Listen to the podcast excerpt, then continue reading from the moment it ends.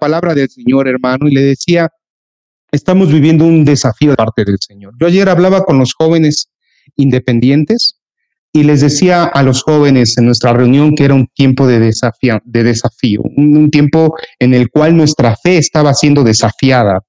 Y no solo nuestra fe, sino el fruto de nuestra fe, nuestras actitudes, lo que hay en nuestro corazón, lo que hay en nuestra mente. Y este desafío, hermano, es para toda la iglesia. Es para usted que me está mirando en esta mañana. Dios lo está desafiando en medio de la pandemia, en medio del tiempo de contingencia. Y quiero que veamos eh, el desafío que el Señor está poniendo delante de nosotros y, y que lo veamos como una oportunidad para realmente ser luz de este mundo y la sal de la tierra. Quiero poner de ejemplo la actitud de un hombre, rey de Judá, que ante los ojos de los hombres fue un rey bueno, hizo cosas buenas para el reino. Él se llamaba Ezequías. ¿Usted ha escuchado hablar de Ezequías? Vamos a, ver que eh, Ezequías fue rey de Judá.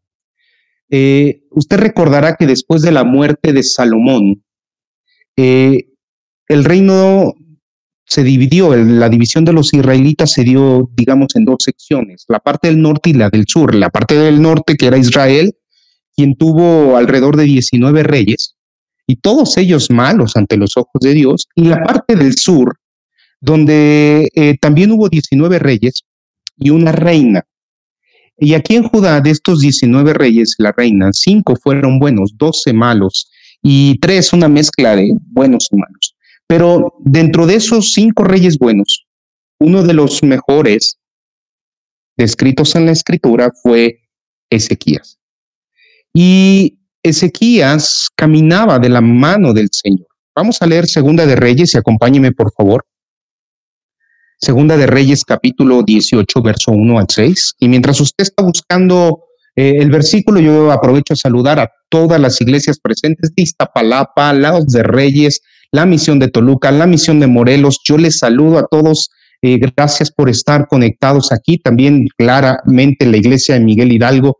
Les amo. Eh, gracias a todas las familias que estoy viendo que se están conectando. También la gente que nos sigue fuera de, la, de, estas ciudades en Estados Unidos, la, gente que nos está visitando de otros, eh, de otros estados, bienvenidos. La gente que nos visita por primera vez, también sea usted bienvenido. Esta es una transmisión de la Iglesia Tierra Prometida en México. Y bueno, pues estamos hoy teniendo algunas dificultades con el servidor, por eso el servicio empezó con la prédica, pero no se desconecte, terminando tendremos nuestro tiempo de alabanza.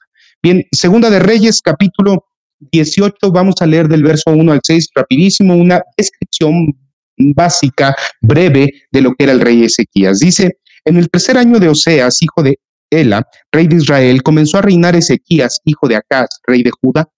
Cuando comenzó a reinar era de 25 años. Ponga mucha atención en su edad, un poco nos va a servir para adelante en el ejemplo que quiero mencionar. Y dice, y reinó en Jerusalén 29 años. El nombre de su madre fue Abi, hija de Zacarías. Hizo lo recto ante los ojos de Jehová, está hablando de Ezequías, conforme a todas las cosas que había hecho David, su padre. Él quitó los lugares altos y quebró las imágenes y cortó los símbolos de acera e hizo pedazos la serpiente de bronce que había hecho Moisés, porque hasta entonces le quemaban incienso los hijos de Israel y la llamó Nejustán, Nejustán, que es como una cosa de bronce. En Jehová Dios eh, de Israel puso su esperanza. Ponga mucha atención. Ezequías dice, en Jehová Dios de Israel puso su esperanza. Ni después ni antes de él hubo otro como él entre todos los reyes de Judá, porque siguió a Jehová y no se apartó de él. Escuche bien, porque siguió a Jehová y no se apartó de él, sino que guardó los mandamientos que Jehová prescribió a Moisés. Bueno, hasta aquí vemos una descripción de Ezequías como un rey bueno. Usted puede decir, yo también, yo amo a Dios, temo a Dios y trato de caminar con Dios y he buscado cumplir los mandatos de Dios, por lo tanto yo soy bueno. Y el Señor podría hacer una descripción nuestra, una biografía suya, en donde diga, Mario es bueno y ha guardado los mandamientos de Dios y ha sido bueno y caminó con Dios y ha sido un buen pastor y ha sido un buen padre o ha sido un hijo. Dios podría tener ese concepto de nosotros y, pareciera que la, vida marcha bien. Y ahora, en medio de esta pandemia, podría decir, Mario se ha comportado como hijo de Dios, ha sido bueno, ha guardado los mandatos de Dios. Pero el reto no está ahí. El reto es cuando viene la adversidad. Y ahorita usted y yo estamos enfrentando adversidad. Y entonces en la vida de Ezequías, que todo parecía que iba bien, de repente llega la adversidad. Llega la adversidad no solo porque su reino estaba siendo atacado por los asirios, sino también llega la adversidad en su propia vida. Y cuando llega la adversidad a la vida de Ezequías, entonces nos enfrentamos con una actitud de Ezequías distinta, escondida, una actitud que pareciera eh, que no era normal ni natural de un hombre que caminaba con Dios. Vamos a leer y vamos a entender un poco la actitud de Ezequías.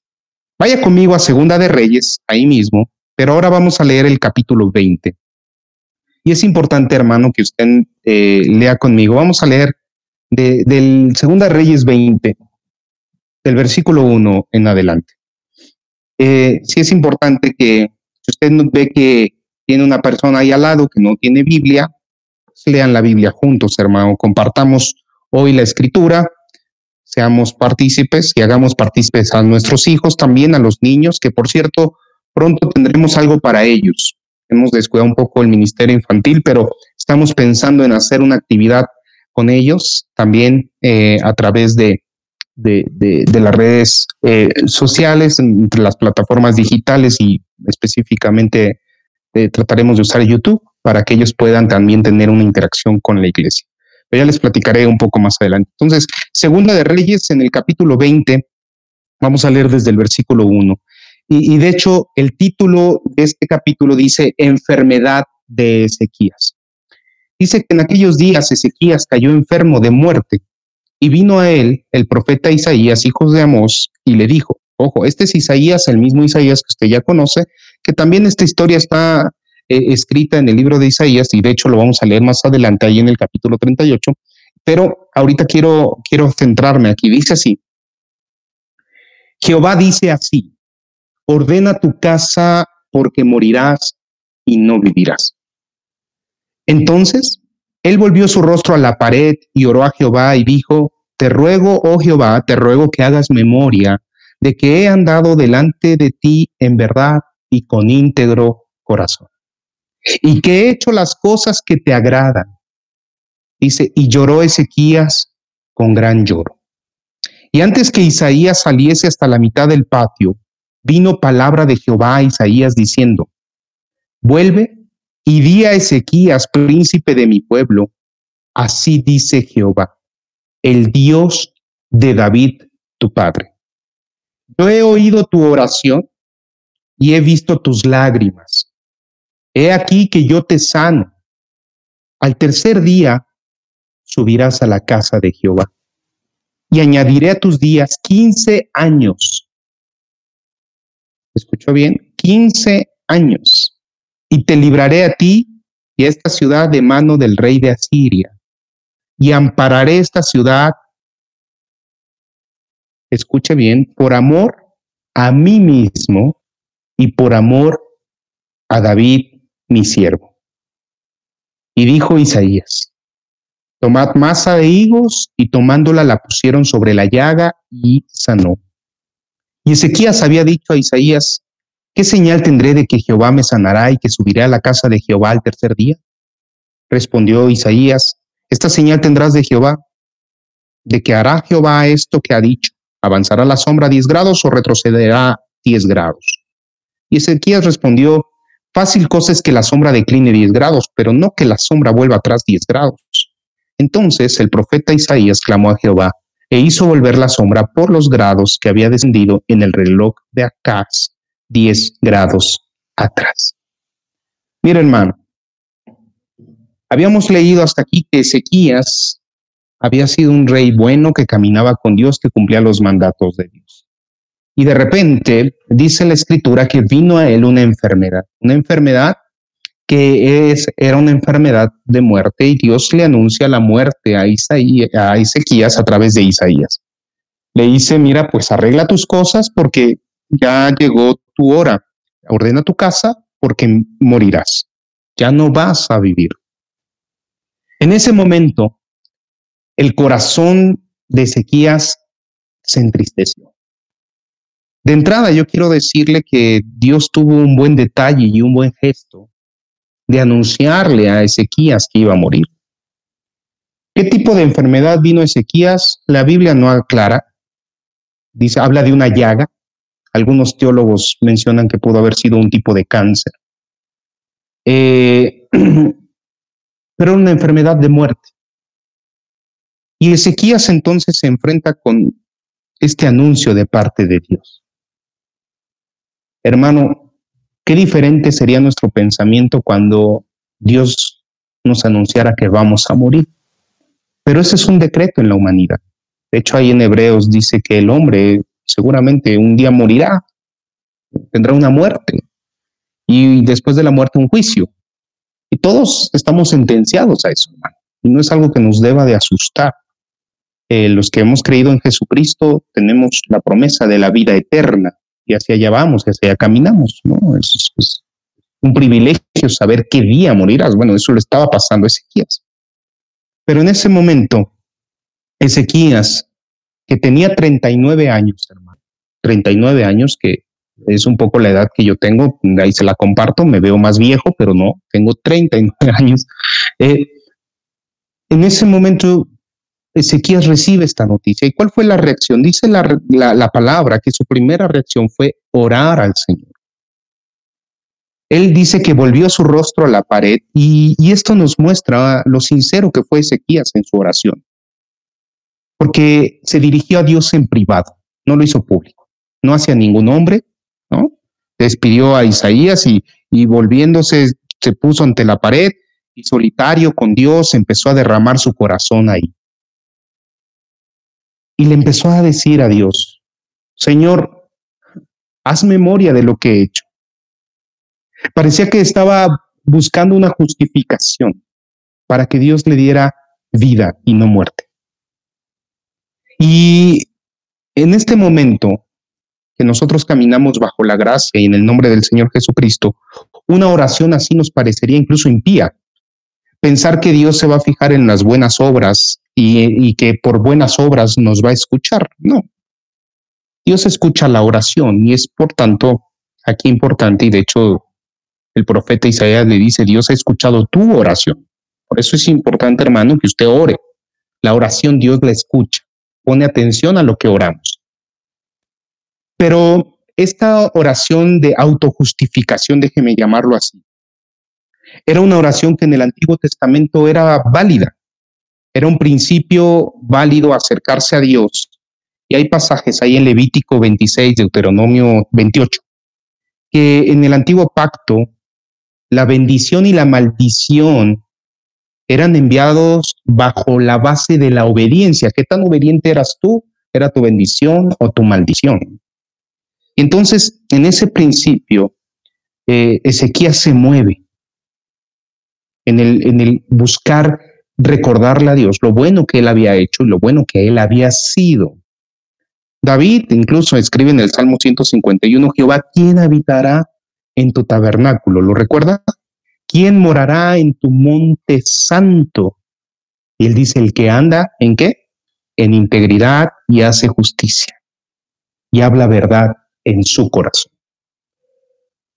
En el antiguo pacto la gente caminaba en obediencia o en desobediencia y en eso era la bendición o la maldición sobre su vida. Ezequías empieza entonces a orar así. Y nosotros ahora en el nuevo pacto, recuerde usted, somos bendecidos no por lo que hagamos. Escuche bien, lo que hacemos es fruto de nuestra fe en Jesucristo. Pero hoy Dios escucha nuestra oración, no proclamando lo bueno que somos. No, no, no. Dios escucha nuestra oración porque nosotros oramos en el nombre de Jesús. porque ha sido Jesucristo que nos ha revestido con su gracia y que ahora el Padre nos escucha. Abogado tenemos para con Dios en Cristo Jesús. Y si no me cree, eh, acompáñenme por favor rapidísimo, vamos a leer Juan 16, versos 23 y 24, un poco nada más para meter en contexto el término de la oración que hoy usted y yo hacemos. En el Evangelio de Juan, en el capítulo 16, en el versículo 23. Cuando lo tenga, dígame amén. No lo estoy escuchando, pero pues ahí me puede poner amén. y, si ya lo tiene, Juan 16, 23 y 24. Ahí en el chat, ahora sí los estoy viendo a todos. Saludos a todos, a todos, a todos. Amén. Ya lo tiene Rebeca, muy bien. Eh, dice la palabra del Señor así.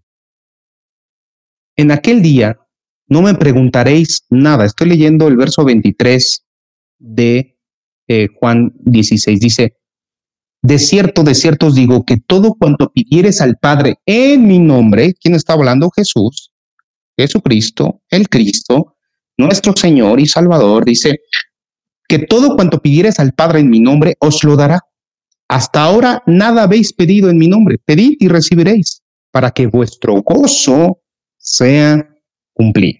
Bueno, entonces ahora en el nuevo pacto la oración que Dios escucha no es una oración que nosotros hagamos por nuestros buenos actos, sino es una oración que hacemos en el nombre de Jesús. ¿De acuerdo? Entonces, usted póngase a orar y todo lo que pida en el nombre de Jesús, Dios lo escucha y Dios lo hace si está alineado a su perfecta voluntad. Él lo hará y se moverá para bendecirnos. Bien, regreso al caso de, de Ezequías. Entonces, Ezequías hace esta oración a Dios y Dios inmediatamente trae respuesta y usa el profeta Isaías. ¿Y qué le dice el profeta Isaías? Bueno, Dios te ha escuchado, le dice, Dios te ha escuchado y por amor a Él, escuche bien, por amor a Él y por amor a David, tu padre, te ha concedido alargarte 15 años. Él ha visto tus lágrimas, ha escuchado tu oración. Él tiene amor a sí mismo, a su justicia, a su misericordia, y Él ama a tu Padre, y por eso te ha concedido 15 años. Y no solo eso, sino que también la ciudad será librada de la mano del rey de Asiria. Eso de verdad, hermano, que fue una grande bendición que Ezequías estaba experimentando. Pero lejos de ser una grande bendición, también fue una gran tentación. Y hacia aquí voy dirigiendo la enseñanza. Porque Ezequías había sido bueno delante del Señor. Y hoy estaba recibiendo un regalo. 15 años más de vida. Nosotros estamos en esta pandemia orando, diciéndole, Señor, guárdanos, líbranos. Pero la pregunta es, ¿para qué? ¿Para qué quería más años Ezequías? Uno imaginaría que después de recibir 15 años y saber que va a vivir solo 15 años, aprovecharías ese tiempo para darle lo mejor a Dios, como muestra de agradecimiento.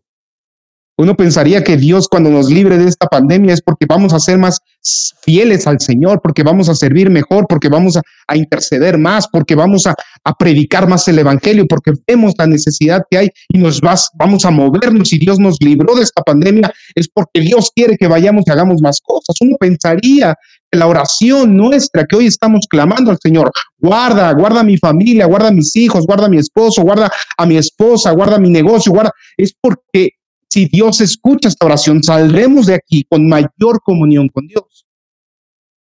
Por eso yo le decía, Dios te está desafiando. Veamos la reacción de Ezequías. Dios lo sana. Le untan ahí eh, un higo, ¿no? La masa de, de higo y sana. Todavía Ezequías, incrédulo, pide una señal de sanación. Y Dios, sin necesidad de tener que hacerlo, muestra su misericordia y su amor y le da una señal de retroceder el sol.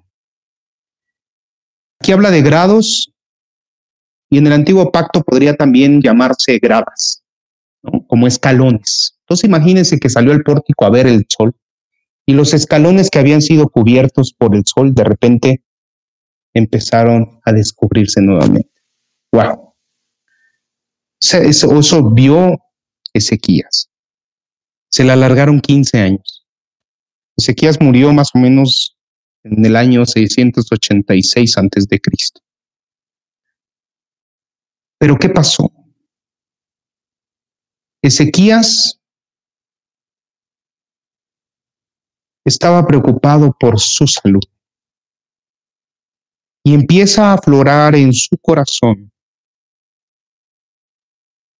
un corazón egoísta que estaba velando solo por él. Lo primero es, pidió una señal de su sanidad. No pidió una señal del, de que el pueblo iba a ser librado por el, de la mano de los asirios. No, no, no. Él pidió una señal para él, para su sanidad, para estar seguro que iba a poder volver a subir al, al templo. Y aquí estaba él siendo confrontado consigo mismo. Dios, en su misericordia y en su amor, muestra la señal. Y le dice, te amo con esto, Ezequías. Como nos dice a nosotros, te amo porque nos ha guardado hasta hoy. Porque en medio de la adversidad, usted y yo estamos aquí reunidos. Porque podemos respirar, movernos, Dios nos ha guardado y algunos hermanos que están trabajando, Dios los ha guardado. Y algunos hermanos aún con sus negocios los ha guardado.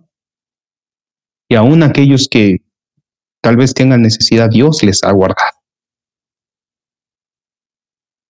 Pero ocurre que Dios sana a Ezequías y vive 15 años más. Pero ¿qué fue lo que ocurrió entonces? Y para eso quiero que lea conmigo Isaías 39. Vamos a leer. Es el mismo pasaje. Usted puede leer ahí los siguientes versículos, pero me queda más claro. Y si quiere, nada más para comparar. Eh, vamos a leer primero Isaías 39, del 1 al 8. Vaya conmigo, por favor.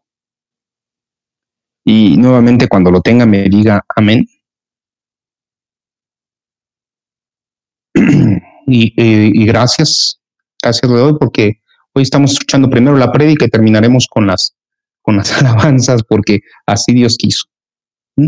Bueno, ya lo tienen, Isaías 39 del 1 al 8. Gracias, gracias Rebeca, gracias Luz, gracias Diana. Dice así, en aquel tiempo, Merodac Baladán, hijo de Balatán, rey de Babilonia, envió cartas y presentes a Ezequías, porque supo que había estado enfermo y que había convalecido y se regocijó con ellos Ezequías. Ponga mucha atención.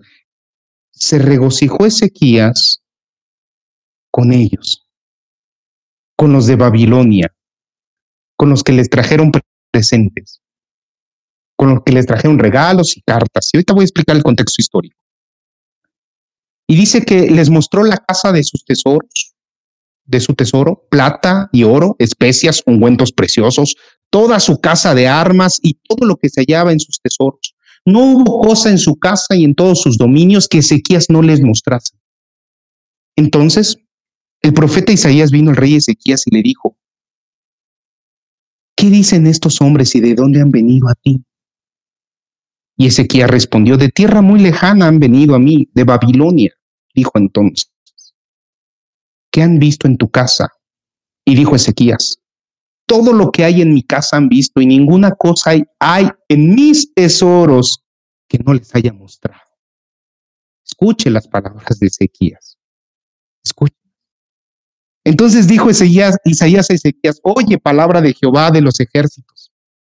He aquí vienen días en que será llevada a Babilonia todo lo que hay en tu casa y lo que tus padres han atesorado hasta hoy. Ninguna cosa quedará, dice Jehová de tus hijos que saldrán de ti y que habrás engendrado tomarán y serán eunucos en el palacio del rey de Babilonia. Y dijo Ezequías a Isaías, ponga mucha atención hermano, porque este es el mensaje. Este es el reto y este es el desafío. ¿Qué vas a hacer con los años de vida que Dios te conceda más? Porque Ezequías lo que contestó después de esto, después de que Dios le está advirtiendo que por haber actuado así con los de Babilonia, iban a venir ellos e iban a conquistar sus tierras, iban a llevar sus tesoros, iban a llevar a sus hijos y a los hijos de sus hijos y los iban a hacer eunucos eh, eh, en, su, en su reino. Ezequías le dice a Isaías, voy a acabar ahí de leer el verso 8, la palabra de Jehová que has hablado es buena. ¿Es buena? Yo, diría, es buena. Yo me había quedado con Isaías así como, ¿qué, ¿qué le pasa? Y añadió, a lo menos haya paz y seguridad en mis días. Wow, hermano. Uno no esperaría una actitud así de un rey que es bueno y que camina con Dios. De un rey que está preocupado de hacer lo correcto delante del Señor. No, uno no esperaría una actitud tan egoísta En el contexto histórico, Babilonia no era todavía la potencia mundial. Asiria sí.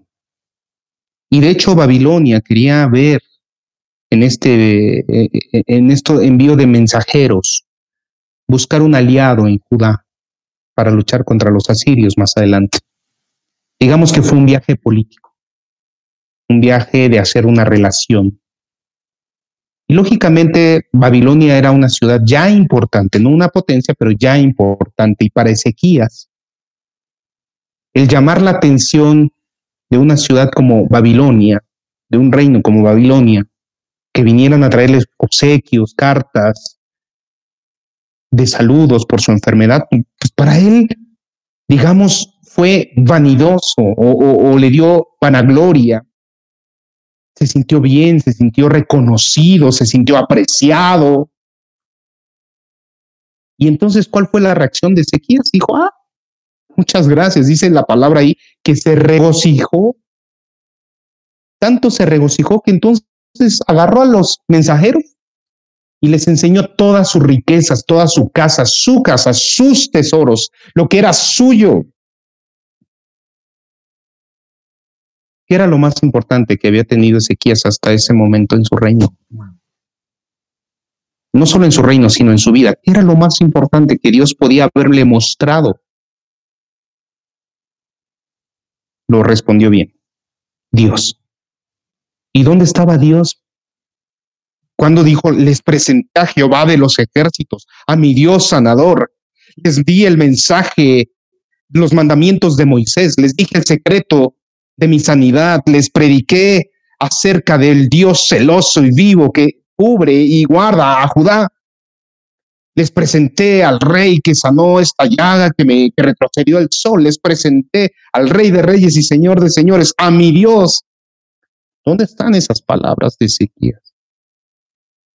Él le mostró sus tesoros, le mostró su orgullo, su vanidad, su soberbia, su altivez, les mostró su egoísmo.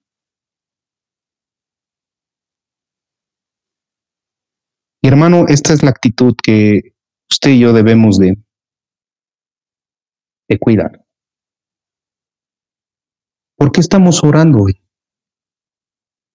Le estamos pidiendo a Dios que nos guarde y nos libre, que guarde a mis hijos, a mi familia, por una actitud.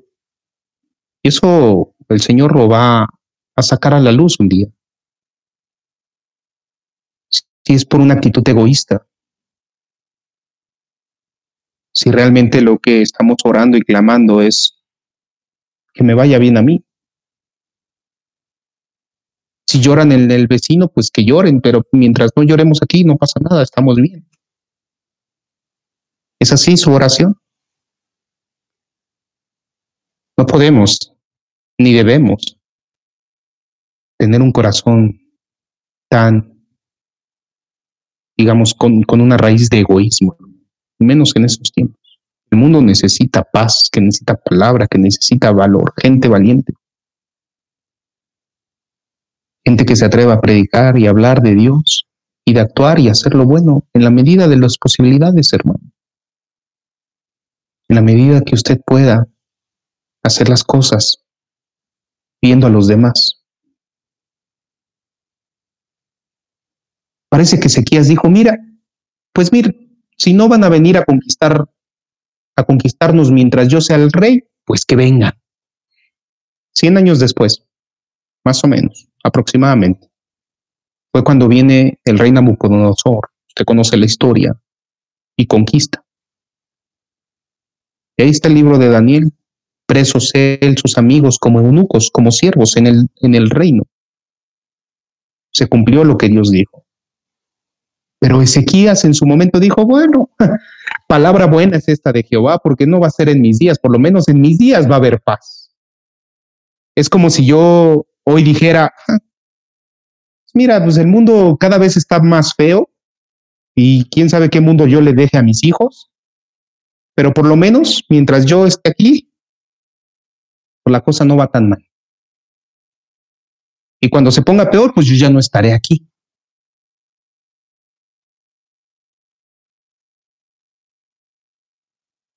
Reflexiónelo, hermano.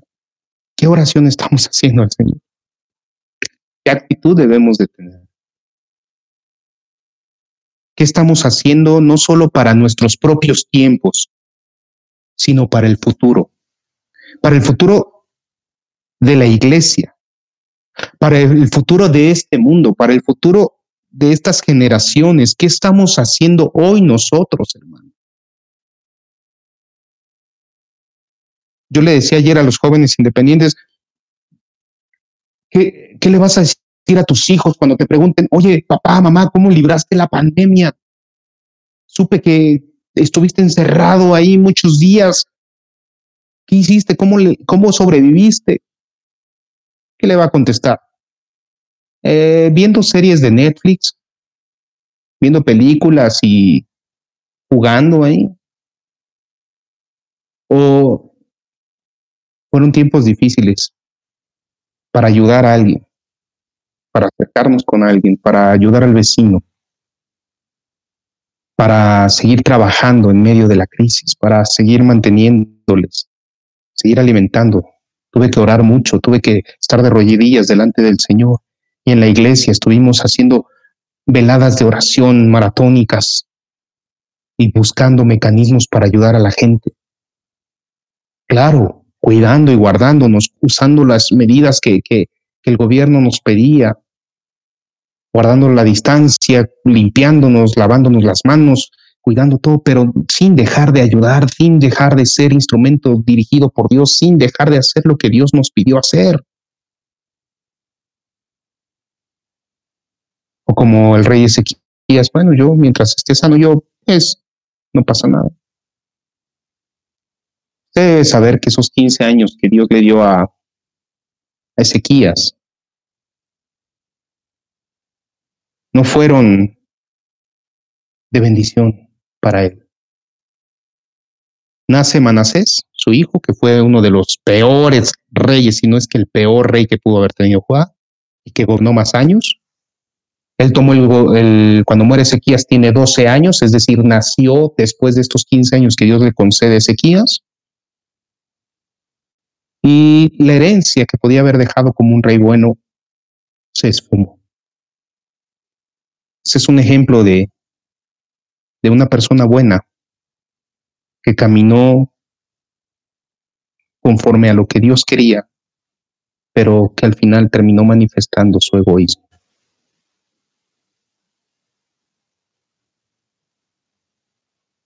Yo quiero que usted se quede con esto. ¿Cómo es su oración? ¿Cómo es su oración en este tiempo? ¿Es una oración egoísta? ¿O es una oración sincera que después de este tiempo y pase lo que pase, usted va a estar fiel a Dios?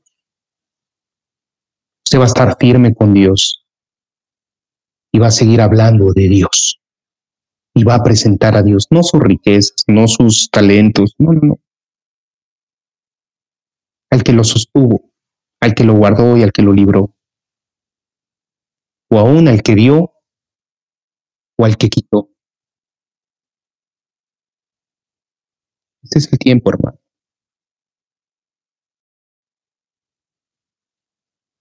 Está escribiendo mi hermana Edith que recién perdió a Betsy y sí. Edith, gloria a Dios, porque Él da y Él quita conforme a su voluntad, pero le honramos siempre y esa es la fe que perdura.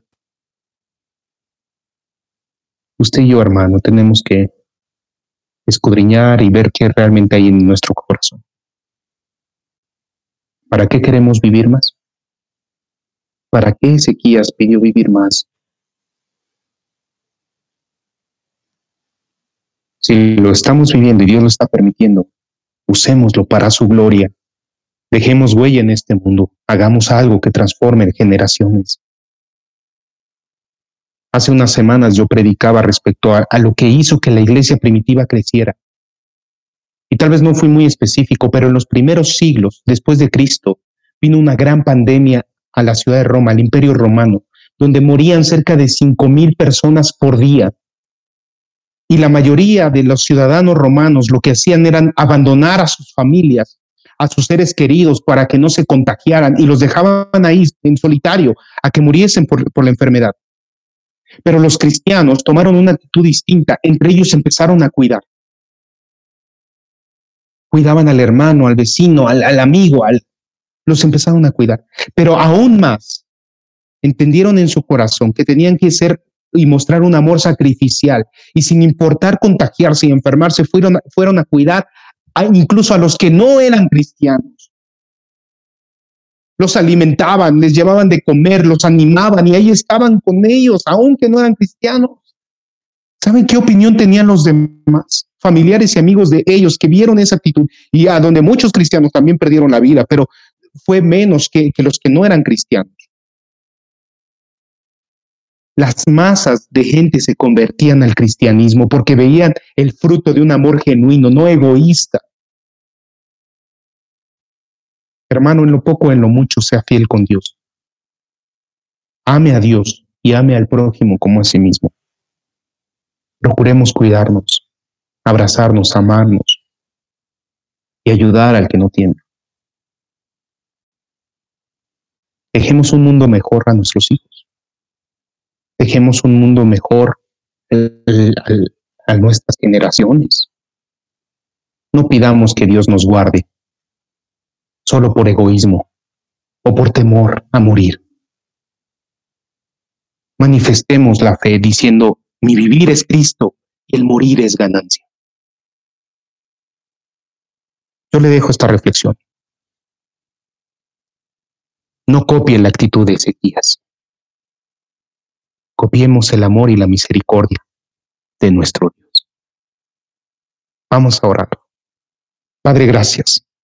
Gracias por este tiempo, gracias por esta predicación, gracias por estas palabras, gracias porque no me has dejado, Señor, en paz hasta que transmita este mensaje a tu iglesia, Señor, un mensaje en donde esta contingencia es una oportunidad para manifestar el fruto de nuestra fe, para manifestar el amor, el gozo, la paz, el entusiasmo que nos provoca vivir cercanos a ti, Señor, y que el mundo no tiene. Permite, Señor, que podamos transmitirles esta paz, este gozo, esta seguridad, esta certeza de que estos tiempos pasarán y que vendrán, Señor, tiempos en los cuales tú te manifestarás de manera gloriosa también en sus vidas. Permite, Señor, que pasemos estos tiempos de aflicción y de adversidad en paz. Guarda nuestras familias, guarda nuestras vidas, pero no por un tema egoísta o por temor a morir, sino porque queremos hacer más para ti, Señor, para engrandecer tu reino en esta tierra, para que más gente sea alcanzada, Señor, para que la gente vuelva a ti, Señor, se arrepienta de sus malos caminos y conozcan al Dios piadoso y amoroso que tú eres, Señor. Todo es para bien, para aquellos que te aman, Señor, y nosotros te amamos, Dios. Manifiéstate en este tiempo úsanos para tu gloria, que seamos nosotros testigos fieles de tu poder y tu grandeza. Yo te lo ruego, Señor, en el nombre que es sobre todo nombre, en el nombre de Cristo Jesús. Amén.